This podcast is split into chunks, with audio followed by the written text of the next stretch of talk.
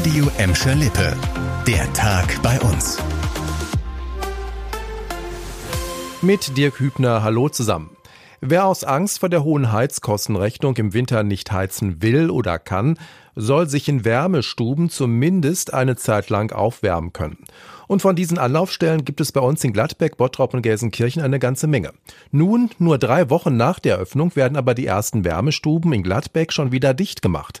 Ab Montag stellt die Stadt die Angebote im Fritz-Lange-Haus und im Heinrich-Weidemeyer-Haus ein.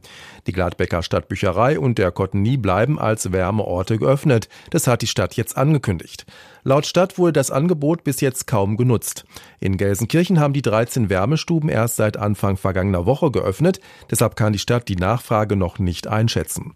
Die Standorte sollen aber bis Ende März geöffnet bleiben. Die Stadt Bottrop stellt 15 Orte bereit, an denen die Bürger sich aufwärmen können. Die Nutzung Nutzung sei sehr unterschiedlich, hat uns eine Sprecherin gesagt. Erstmal seien aber keine Schließungen geplant. Wer eine Wärmestube sucht, findet eine Liste mit allen Angeboten bei uns auf radioemschalippe.de. Von der Energiekrise zur Corona-Pandemie, da haben die Landesstatistiker heute interessante Zahlen veröffentlicht. In den ersten Jahren der Pandemie ist die Zahl der Beschäftigten in den Krankenhäusern bei uns teils deutlich gestiegen.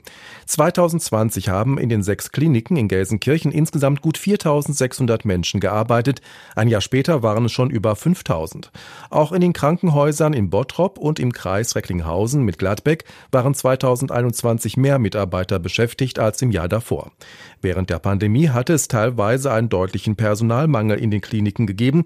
Es gab aber offenbar auch viele Neueinstellungen. Bundesgesundheitsminister Lauterbach will in diesem Jahr eine Krankenhausreform auf den Weg bringen. Dadurch soll es auch mehr Geld für Personal geben. Ein Großteil der Beschäftigten in den Krankenhäusern bei uns arbeitet in der Pflege, fast die Hälfte davon in Teilzeit. Und noch eine Statistik in Sachen Gesundheit. Mit dem Wegfall vieler Corona-Maßnahmen gibt es bei uns wieder mehr Norovirus-Infektionen.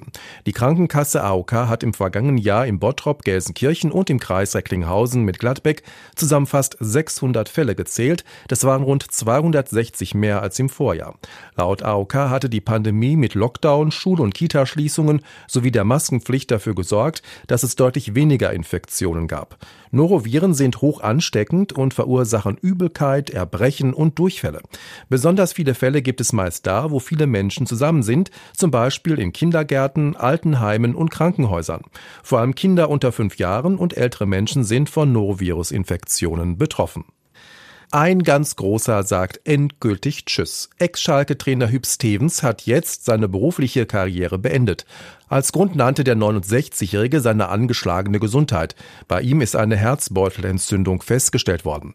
Das sei für ihn die klare gelbe Karte gewesen, sagte Stevens dem Kölner Express. Auch eine Aufgabe als Funktionär schloss er aus. Der Kulttrainer trainierte insgesamt viermal den FC Schalke 04. 1997 der Höhepunkt, da gewann er mit Schalke den UEFA Cup und gilt seitdem als Jahrhunderttrainer auf Schalke. Zwischen 2018 und 2021 saß der Niederländer im Schalker Aufsichtsrat. Aber einmal Schalker, immer Schalker. Am Sonntag will Hüb Stevens beim Spiel Schalke gegen Köln nach längerer Zeit wieder in der Arena dabei sein. Das war der Tag bei uns im Radio und als Podcast. Aktuelle Nachrichten aus Gladbeck, Bottrop und Gelsenkirchen findet ihr jederzeit auf radio und in unserer App.